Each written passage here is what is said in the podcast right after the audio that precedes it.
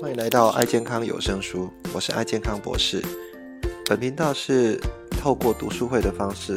由爱健康博士我本人来导读各种畅销书籍的读书心得，那并让各位在爱事业上面各位大师级人物分享，将这些管理知识以及健康的心得应用在我们的生活以及团队，是非常具有实用性的分享。欢迎来了解一下吧。好，各位早安。那呃，我们呃继续讲一下这个《穷查理的普通常识》哈这本书的一些呃细节。那呃上礼拜我们呃介绍了那个蒙格这个人他本身的一个背景，哈，从青少年到青年，以及他的呃思维逻辑模式。那我再介绍一下啊，他这位这位呃有智慧的老人哈，那其实他是呃呃股神巴菲特的哈。参谋啊，好，也是波克下的呃这个副董事长啊，但是他形式哈比较低调。那一般来讲，呃，股神巴菲特，如果你要看他的呃相关的投资建议哈，你可以在那个网络上哈，稍微到波克下的网站上面，那可以去看到说他其实呃巴菲特那边呃每一年的股股东的那个。会议上面哈，你可以看到一些对高股告诉股东的一些投资的相关的呃意见跟书籍啊，哈，那每一封信都都阐述了这些计划嘞。但是呢，呃，蒙格这个人他其实行事比较低调，而且他针对一些呃意见，他其实不太会去做呃做一些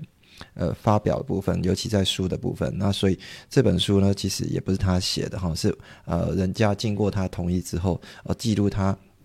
的一些呃演讲的内容，那这演讲内容其实都隐藏非常多的那个智慧，好，所以这里面我们可以看出说，这位呃天才哈，他其实在啊很多的一个领域里面，他都应用了呃非常多的一些逻辑跟非常多的一些知识哈。如果你有看这本书的话，你会知道说，其实蒙格哈他本身啊阅读量是非常非常大的，所以他会想到每一个啊相关的一个呃这些呃以前的经典的作者。啊，或者是一些呃有名的人士哈，他们的思维逻辑会把它串起来哈，去阐述一些呃他的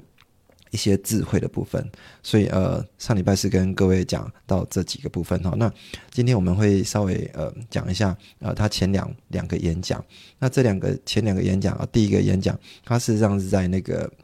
哈佛哈一九八六年的时候的哈佛的那个毕业生的典礼上面啊去。做这个演讲，其实这也是跟一些呃年轻学者哈，年轻年轻的学子们哈来阐述一下，说我们生活的一些呃人生的一些普世的一些智慧啊，这个是呃告诉这些呃高子高材生们啊，你如果呃要要要成功呢啊，那或是人生股获得很大成就的话那，你必须要有一些呃基本的条件哈，那所以这个放在他们的的第一章啊，第一章的第一个演讲。那去跟他们演讲，那但是呢，蒙哥大家也知道，他他的想法哈，其实都是呃反过来想哈，反过来想，所以他啊在做这些相关的一个建议的时候，他其实也是呃会会比较呃跟一般的人的逻辑不太一样，所以当人家在讲成功的时候呢，他其实会从另外一个角度叫做失败哈，而且他讲的不是失败哈，他告诉你说，呃，你如何生活要如何过得悲惨啊，而他给这些。哈佛的毕业生们，然后告诉你说，呃，如何生活要过得悲惨？那生活要过得悲惨，有一些呃相对应的条件哈。如果你要变成一个呃很惨很惨的人的话，那你就啊继续过这样生活。那他一开始是引用一个呃，他他们讲叫叫叫卡森哈，卡森之前也是哦，透过这样的一个演讲来跟呃这些哈佛的毕业生哈来讲，但是因为呃他说卡森哈这个人他呃年纪也比他轻啊，所以他说他失败的机会，他失败的一个经验没有比他多，所以他认为说我是蒙格哈，我现在已经。呃，高高龄哦，高龄七十几岁了哈，七十岁快那时候呃，一九八六年才会快七十岁，呃，七十几岁左右。然后他说我失败的机会应该比比你高哈，所以我告诉你哦，你的生活如果要过得悲惨的话，那你可以用这样的一个一个方式哈。第一个，他说呃，卡森是告诉你说，如果你要过得悲惨的话，第一个啊，就是不要呃没有办法去控制自己的心情啊，你的。心情的部分啊，可以受到别人的去控制。那是受到别人控制的话，甚至呃，如果你要改变自己的一些心情的话，那你尽量就去是引用这个药品的部分。好，药品我们讲药品，他们讲药品是呃包含这种这种呃呃麻醉麻醉品嘛，好，比如说呃毒品的部分，好，或者是甚至你会依赖一些。呃呃，镇静啊，镇静剂、安眠的部分，哈，像这些药品，如果不是很需要的，有时候是产生一些心理上的依赖。那如果你的心情要靠药品来做一个改变的话，那你的呃人生会会过得呃很悲惨的部分，哈。然后再是呃，你你如果要过得悲惨的话，哈，那个卡森是这样建议说你。可以呃拥有呃非常多的嫉妒心哈，那嫉妒心就是我们在前面几本书有呃很多的呃作者，包含我们与成功有约那本书啊，他也是告诉你说，你的心如果是有很多那种嫉妒心，呃见不得别人好的话，你当然呃生活会过得呃都以别人的呃这个这个角度啊，还有以别人的基准在呃看这件事情哈。那这个我就呃引用另外一件事情，有时候我们在。在希望呃生活物质过得更好的呃过程当中哈，有时候也是来自于这种呃嫉妒心的部分。你其实不是真正知道自己想要什么。那每次看到人家有开名车或开跑车的时候，你也想说我的车子要跟他一样哦。我的可能我需要一台 Mercedes Benz，或者是我需要一台呃比较更好的哈。尤尤其董事长 X X c u s 哈 X c u s 但是呃。我我我也跟人家讲说，那如果你想象一下，如果你本身有一台一台这种玛莎拉蒂哈，那 Mercedes 这样的一个车啊给你的话，那你你你觉得当然很开心嘛哈。但是如果你本身是在荒岛上面哦拥有这台车的话，荒岛上面拥有这台车，那你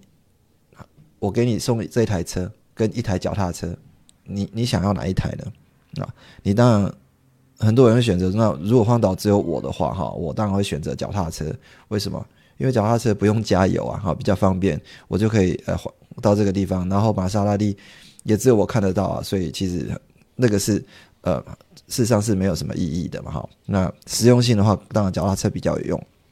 这也是告诉我们什么？其实你的需求、你的所这些想要的东西，都是来自于啊对别人的一些眼眼眼界跟看法，那会来自于很多妒忌。那这种妒忌的部分，会让你无法真正去啊做自己想做的事情哈。然后再是，如果你想要过得惨的话，卡森是这样说哈。卡森说，如果你要过得惨的话，那你当然就要有一些怨恨哈。你对一些事情会怀着是恨恨不平的。啊，一些一些一些角度哈，或者是见不得别人好的部分哈。那当然，妒忌跟怨恨其实都是一些呃会让生活过悲惨。他主要是用这三个角度跟大家建议。但是蒙哥说，呃，我的经验比你多哈，所以如果今天要讲到这种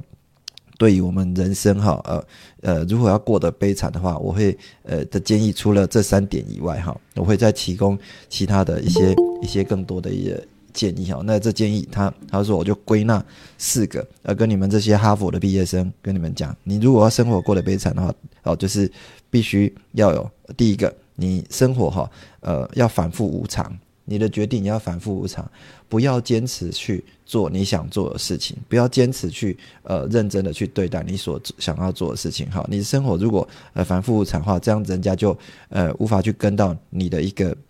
角度跟脚步的部分，好，那整整个你今天说说说 A 啊，明天又说 B，然后你的今天的决定跟明天又不一样，哈，这个就是呃你的反复无常，这也是呃延伸到我们常常在讲这个董事长的一个呃，希望我们在人生里面有一个很重要的，就是你要立下你的人生的宣言，啊，会有一些我们本身。常常来讲说，你要有一些人生的目标，哦，你的宣言是什么？你要成为什么样一个人？哈，也是告诉自己是这样的一个人，哈，你不要反复无常说你也没有人生目标，人家说什么你就往哪个地方去这样子，哈。那举例来讲，像我们昨天。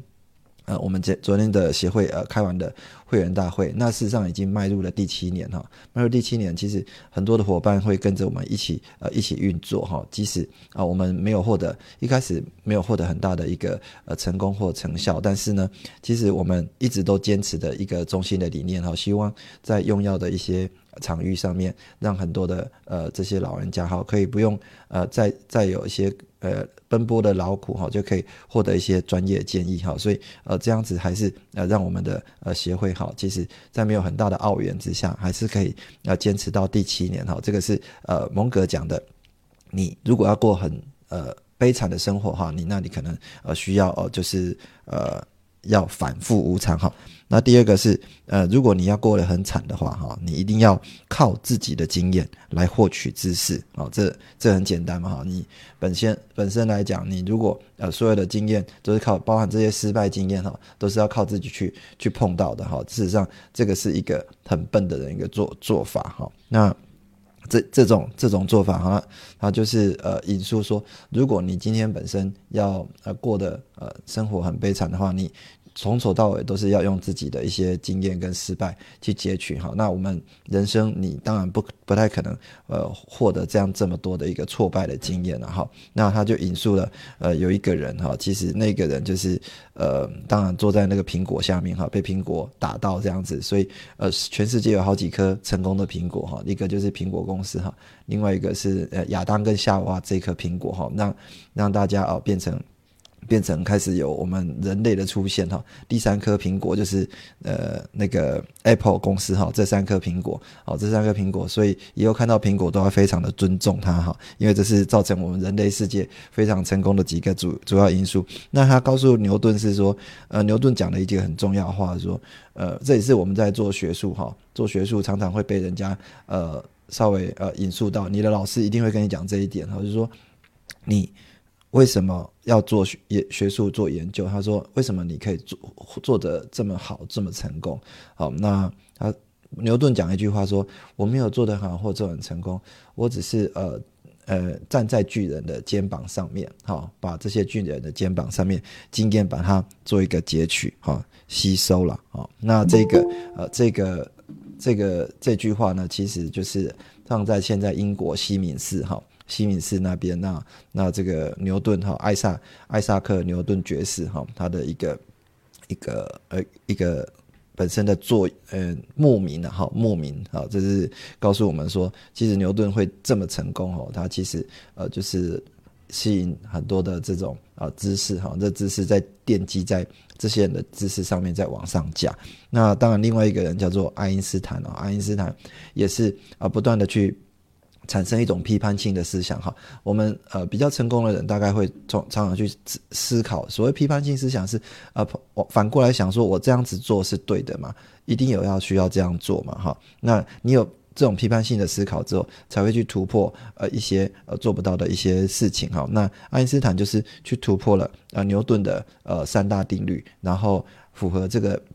呃，麦斯威尔哈，麦斯威尔这样的一个一个电磁电磁学跟呃光光学的这这种这种大师的一个定律哈，他就突破这些定律之后，才发发发现了相对论哈。那上次也看到呃相对论的手稿，好像在网络上有看到，那只是那个呃爱因斯坦他他的用手写的这样子哈，那手写的手稿，然后后来被拍卖，好像拍卖的。呃，一张纸这样子，所以我希望，呃，拍卖的，我我记得如果没记错的话是，呃，好像是快两千万美金哈，快两千万美金，然后那手稿，所以我以后有不知道没有机会，我这这个手稿可以，诶，拍卖到两两千多万美金哦，未来，哦，希望可以哦，哦，开玩笑，好，那呃，再来是说，如果你要生活过得悲惨的话，那蒙哥建议说，呃，你。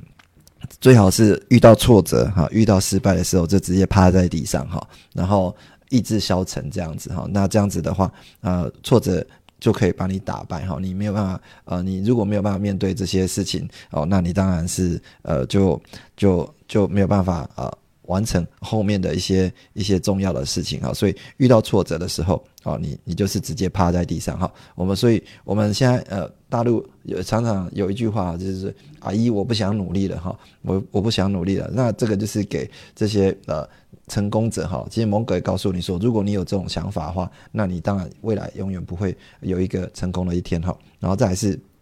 不要客观哈。不要客观，是他最后给呃学生的一个建议，说你所有的想法都是用很主观的，不要用别人的角度来看这些事情。好，那你只要不客观的话，那你生活就可以过得很悲惨。所以这是呃蒙格在第。第一篇哈演讲哈，我觉得他的这本书的编排也编排的非常好。从一个普世智慧，很多人是说啊，看这本书的话，可能是要学习这个蒙格这个投资大师哈啊，伯克夏的副董事长投资大师的一些一些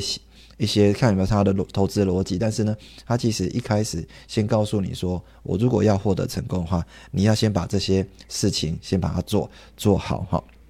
第二个呢，他是在呃。另另外一篇哈，就是投资者文摘了哈，那个是呃很多的这些投资者里面会看的一些专门写的手稿里面，我记得没错，好像是一九一九九九几年这样的一篇一篇投资者文摘哦，告诉人家他说叫做这个叫普世智慧的一个投资应用啊，普世智慧的投资应用，就是说呃我们现在在当然大家在做投资的话，会有很多的很多的一些老师啊。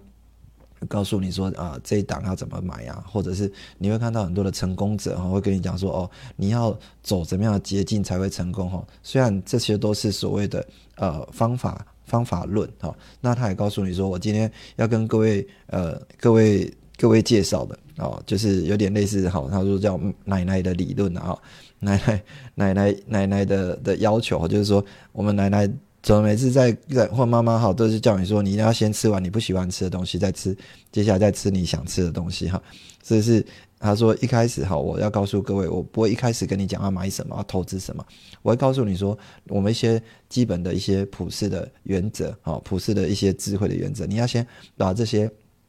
智慧哈，先把它做一个一个理解之后，我才会跟你讲去投资，因为你的内心的心法哈，就好像在教我们的武功。武功武功秘籍这样子啊，武功秘籍大部分一开始都要先练什么？啊，先练练这些内功哈。你内功如果不是那么那么扎实的话，你的武功练再强哦，可能未来会怎样？会走火入魔哈。所以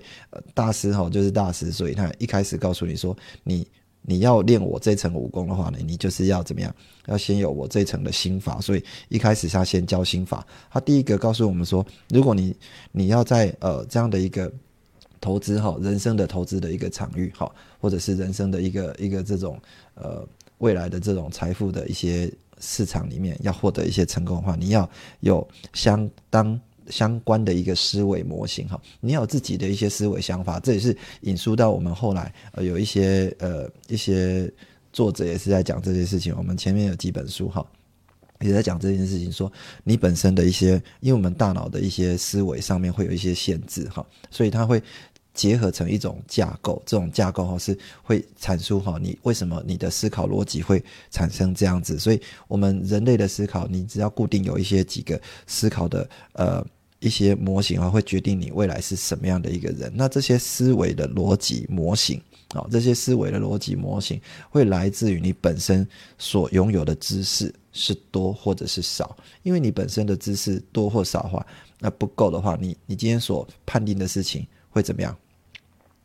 会失误啊，会失误，因为你的知识跟。相关的一个资讯哈，没有比别人好。第一个，他说你本身要有的这些思维逻辑，这好像我们之前在读懂一本书里面哈，樊樊登这个这个他也有建议过，你们如果要学习的话，应该要学习这几个知识哈。第一个，你本身要有数学相关的一个知识。他讲的数学当然不是高等数学，要有一些基础的一些数学，譬如说几率啦。啊或者是我们排列组合这些这些基础的一些数学哈，因为你只要懂一些几率的部分的话，那你当然对一些事情就会发生，说这些事情的发生的几率是高或者是低。那如果高或低的部分的话，你就可以做这样排列组合去把它排出来，说我本身呃要哪一件事情来做比较优先的处理，哪一件事情比较做比较呃不重要的处理，因为。这个这种呃事情哈，因为尤其我们现在事情也大家事情哈，呃也是非常的多，尤其是我们这种资讯爆炸的社会，你要去做你的生活的一些哪一些重要性，而且风险比较高要先做的啊，怎么去先做这些事情？那风险比较低的啊，或者是很重要的，要怎么去做一个排序哈？这个在呃我们上上一本书里面也有跟各位讲过，这是一个艾森豪矩阵哈，急的事情、重要的事情啊，或者是。重要的事情不急，好，当然是整个象限；重要的事情不急的要先做哈啊，这事情就好像我们在规划我们的呃做人生目标，尤其再过几天就是我们的。元旦了嘛，哈，那大家元旦想到应该是连续假日吧，哈，哦，但是呃，事实上更重要的是这样，你开始要呃，你明年的规划吧，哈，那规划要做什么事情，这个应该要有哈，尤其是我们呃在成功学院里面一定会教大家的哈，就是一定要赶快写一下啊，你的生涯规划哈，有关明后年的目标，这很重要。第二个是呃，你本身的思维逻辑要要有一个很重要，这是你的会计。啊，会计的部分哈，会计就是呃，你会去记录说看得懂一些基本的财报啊，比如说什么叫现金流量，什么叫做资资本利得哈，资本利得跟现金，尤其最简单来讲，你会计的脑袋如果够清楚的话，像我们常常在成功学院会教你说，什么叫做资本，什么叫资产，什么叫负债，好，这个就是会计的概念。如果你连这种概念概念都没有的话，你无法去想象说为什么你要去做这种投资，做这种努这种这种。那这个就是我们会计的一个基本的知识。当然，他还有讲说你要有一些呃记账的一些一些习惯跟逻辑啦。哈。那当然，这个在这个都在书本里面有讲哈。那这个会计里面有讲到另外一个呃石油大王哈，叫布莱恩哈。那布莱恩也是一样哈，他他告诉大家说，如果你今天啊。呃要做好，他他也引述哈，如果呃很多事情你要把那个逻辑讲出来哈，你本身如果要要把事情讲讲好的话，你你你在你的这个公司里面哈，他的公司要求这些主管啊，你跟我报告事情的时候，你一定要用五个 W，五个 W 就是，哎，为什么要做这件事情啊？那什么时候要做啊？何时做？怎么做？哦，就是啊。这是五个 W 哈，尤其他说为什么？你如果整件事情没有告诉人家为什么要做这件事情的时候，那当然很多人会不理解，而且这个主管可能会因为这样子事情没有做，嗯没有报告好，会被他 fire 掉哈。这是它里面呃讲到这个布莱恩的部分。那当然更重要是统计学的部分啊。所以你你如果基本思维逻辑没有统计学，你会告诉人家说，基本我们统计学，如果你这高高等的统计学，你可即使不会算，但是你总会知道一种东西叫做常态分布吧？哦，常态分布就像一个时钟一样，呃，百分之五的人啊会在最前面啊，百分之呃比较呃后百分之五也在后面，那大部分都在中间哈。那以我们爱爱爱多美事业的话，也是类似这样子哈。以各位来讲，我们现在假设一百万一百万的会员。那只有五百多人，五百多人是呃自动大师，所以成功的自动大师都是怎么样？都是那前百分之五。对不对？如果这样算起来，就符合我们的一个常态分布。那大部分人都在哪里？都在我们这个中型的领域哈，就是大部分人都是在中间这百分之九十五哈，应该是讲百分之九十啊，因为后面还百分之五，这些人是啊冥顽不灵的，那不用去救他们了。好，这个是啊基本的统计学部分，然后另外就是讲到哦，你当然要一些基本心理学的一些一些基础哈。那基本心理学为什么会有？他他常常在判，在告诉人家，尤其呃。冯格在这本书里面啊，常常会去呃批评一些呃心理学的教授哈，他觉得那些就是都是所谓的假教授，因为人类的呃心理的判断哈，不可能用一些逻辑、一些简单的学说就可以去阐述这件事情哈。他说为什么呢？因为有一个人叫做呃巴呃巴斯巴斯卡哈，巴斯卡他他他讲说人类哈的头脑是宇宙的，是宇宙的宇宙的。呃，我看一下，是宇宙的荣耀吧，哈，然后也是宇宙的耻辱，哈，这个什么意思呢？其实，呃，人类的脑袋，哈，其实是很讲白一点，就是像一个小宇宙嘛，哈，但是你可能因为想想想象的方式是对，呃，判断的方式是对，会造成很大的一个成就，但是因为你想象。也是错的时候，会造成很大的一个误误判哈。那尤其这种是呃蒙格他叫做误判心理学哈。那正我最近在正在看的这本书也是呃叫做杂讯哈，杂讯也都在讲这这件事情哈。人类怎么会有这种误判的心理？那误判的心理是来自于啊我们一些偏见。还有一些一些杂讯的部分，哈，会造成本来你觉得应该会是对的，结果就要判断出来之后会错。那我们这是人类的心理学，因很容容易啊，因为你懒得去思考，懒得去做一些批判性的思维，会产生一些什么，一些被人家怎样拖着走的这种概念，哈。说以最有名的例子就是希特勒嘛，哈。希特勒他就用这种意识形态啊，意识形态带着大家往前走啊，那就好像我们最近完成的公投也是类似这样子，很多人呃不会去在乎说里面这些议题里面到底在讲什么，但是说啊叫你去啊投同意或者叫你去投不同意，你就说哦那就去同意吧，那就去不同意吧，那这个是你懒得思考，这是引用了人类的一个很重要的一个心理学，就是怎么样？懒得去思考的啊，会造成一些误判的一些误判心理学的部分哈。那当然后面他开始又讲到说，呃，这是基本的部分，你要数学、会计、统计跟这个心理的部分啊，基基本的知识。那呃，如果你相关的思维逻辑，接下来呃，必须要有呃微观经济的一个。一个概念哈，微观经济的概念。那微观经济是属于呃投资一个一个非常重要，你要有一些基本的经济学的一些想法。那从从微观微观经济学就往下看啊，微观经济很重要。第一个是我们的规模优势哈。如果你看到一家公司它具有规模优势的话，那当然是最好，因为规模优势就是它有一些造成一些社社会的认同哈，因为它够大。成本会跟着变低，所以你只要想到什么，想到我们的呃这个可乐的话，你就会想到什么，就想到可口可乐嘛，好对不对？或者是想到呃这个手机的话，他们会想到什么啊？苹果嘛，哈。那如果想到我们的这个，那所以这些这品牌上会产生一种社会认同，但是他也提醒我们说，如果你的呃。品牌够大，要小心产生一些官僚的事件哈。那官僚事件接下来会产生让人家无法去抗拒的哈。所以呃，公司越大，或者是要小心这种官僚的事件。那第二个是呃，来自于微观经济的技术名师哈。那因为很多的公司是呃期望有一些新的技术哈，来帮助他做一些成功的。成功的一些呃转型哈，但是这个也会呃影响到很多人的判断哈。到底很多人告诉你说，新的机现在新今天今天新的机器去安装上来哈，尤其像我们在医院场域哈，会很多的新的机器，一动辄一买就是一两千万哈，甚至哈，所以最近我们的医院开始有想要有一些厂商会推所谓的这种智慧型的这种药柜哈，智慧型药柜。各位如果想象一下哈，在一家药局，他告诉你说啊，我们这样药局装起来就要呃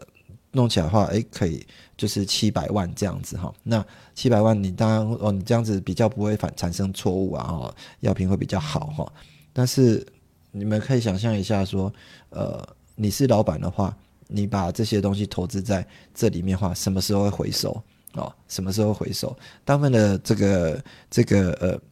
这个厂商不会跟你讲这些事情，因为他连他自己也不知道怎么去把这个东西回收。但是很多东西会会希望说啊，我们自己在这个场域里面哈，我们有这样的一个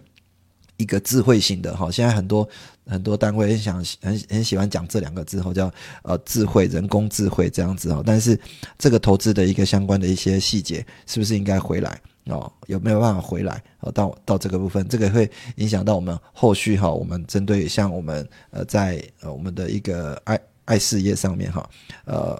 各位要去思考一下，是不是更优越的技术啊，会会带来更好的一个结果哈。这个是呃，稍微跟各位讲一下。那呃，因为今天时间的关系，第二讲我本来想说呃，可以快速的跟各位讲，我发现它其实。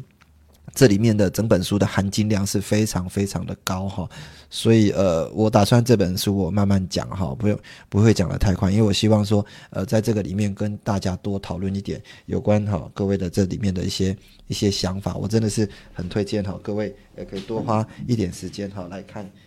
来看一下这本书哈，这呃，它里面的含金量真是很高哈。我先跟各位讲到里面微观经济学的其中的一部分的部分。好，那呃，各位没有听完，呃，我今天的演讲想要跟我做一些分享的。这边我要分享一个，刚刚那个呃，刘老师他提了拿了一张纸，那个叫做心智图，每次我都觉得说很棒。事实上，这本书里面有讲到一个心智模式。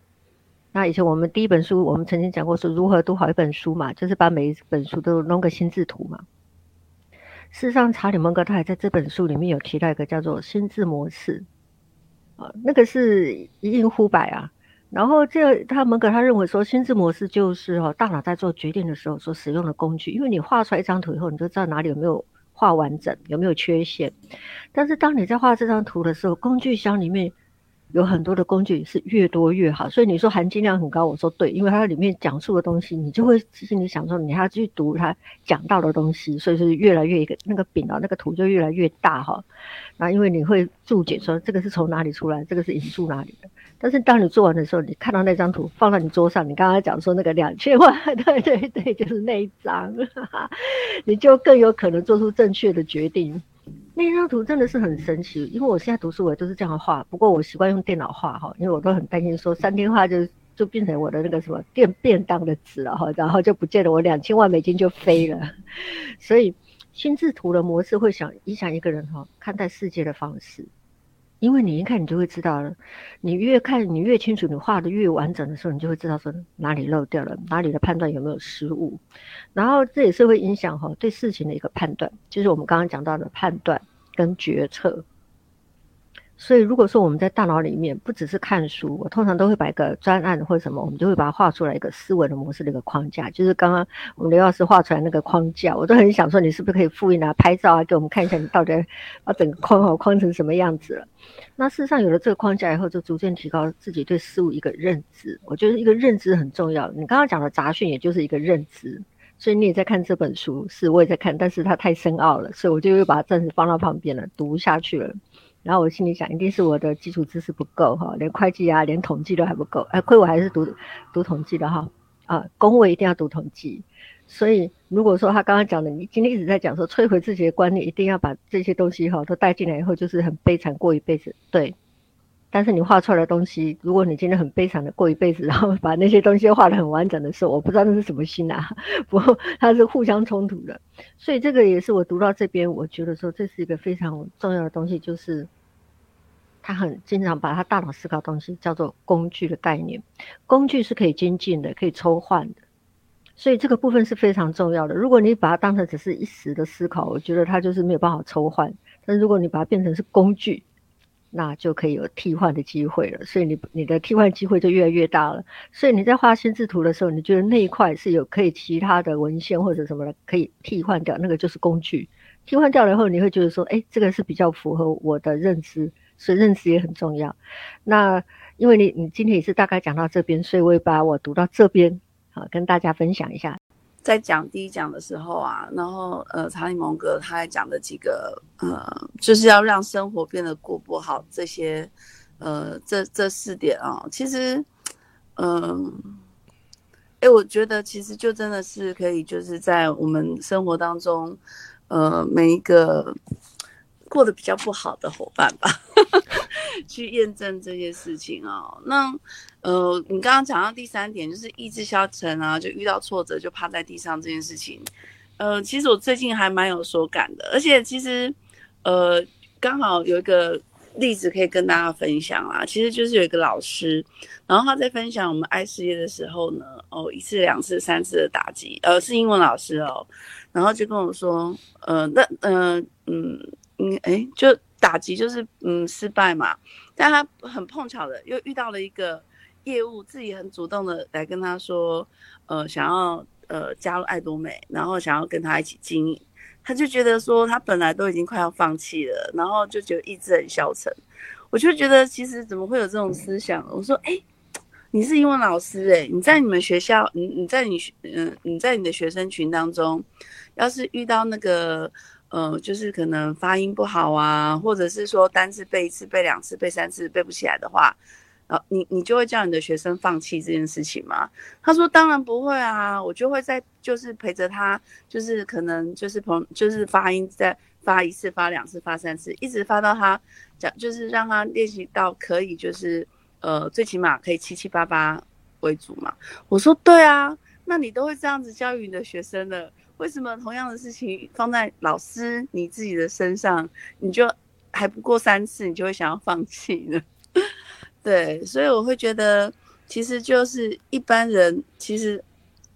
不要说一般人啊，其实就是在呃读书群里面这些伙伴，我是想要分享的是说，其实我们都已经历经了好多本的书了，那哎，好像也学了很多，然后也知道了很多，但是我们还是老是靠自己的经验。然后来，来做我们生活当中的工作啊，或是面对我们生活当中很多的抉择啊。那既然不管是在爱事业啊，或是在我们传统事业上面，已经有那么多成功的模式，还有成功的人走过来的这些经验，我们只要站在他们的肩膀上面，然后再把更好的经验往上的。堆叠，其实真的可以，就是在这个变化快速的时代里面哦，然后去做很多呃，去去节省很多我们就是不该走的路啊。那我觉得，另外就是在书里面，其实刚刚讲的含金量很高这件事情，其实我更喜欢去呃看一些他的那些语录哦，呃，我觉得真的真的是蛮好的。在这边，我想要跟大家分享，呃，就是有。呃，两段话哦，就是查理蒙格他讲说，其实我们凡事往简单处想，然后但是往认真处行。我觉得我走在爱多美这条路上啊，我就是这样子在经营的。其实人的事业啊，或者是做人的组织啊，真的是很复杂的。但是我不会喜欢把事情复杂化，我不会有那种被害理论。我就觉得我就是想要在这边赶快成功，然后我就是很简单的这样想，所以我就很认真的去行动。那嗯，就是我会觉得这会让我的生活简单容易多了，我不会去让那个意志消沉，或者是让那些不客观的事情去干扰我想要在爱多美成功这件事情。所以我会觉得，嗯，这句话真的是蛮好的。我想要把这些这句话，然后就是转达给我的伙伴。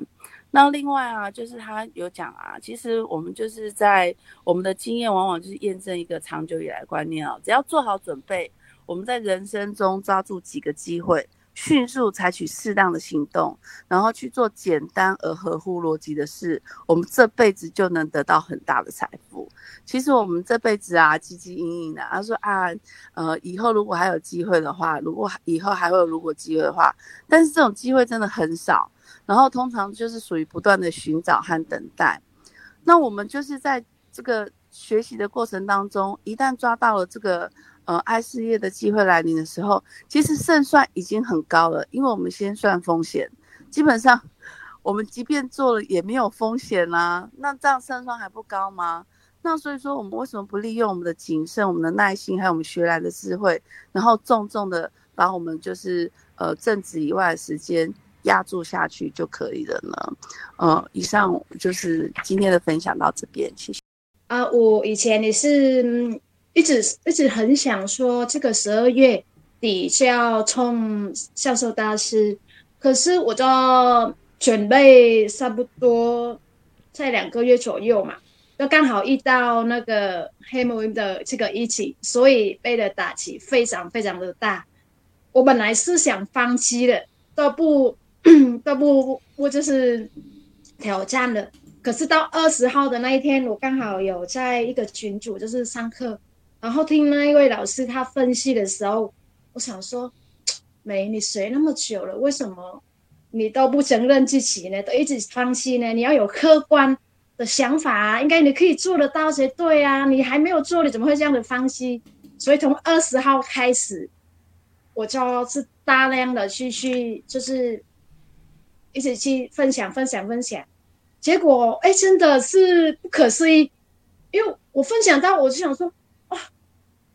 真的相信自己都会有很奇迹的发生。以前我就分享是一一聊到两组那个，嗯，教员影是很棒的，可是现在打电话就是五组十组，最多到十二组，啊，我想说，哇，太棒了，因为有公司在有那个特箱嘛，所以就想说，哎。我是这样子选择是对的，不要放弃是对的，因为就是有时候遇到折磨的时候，也不晓得你怎么弄。因为我是两腿就要走，不是只有腿走走一腿而已，所以比别人更辛苦。所以可是到现在是是差一点点，现在还有今天二十七剩下嗯三天而已，应该是可以成功的，只剩下一点点而已。所以就是不要放弃了。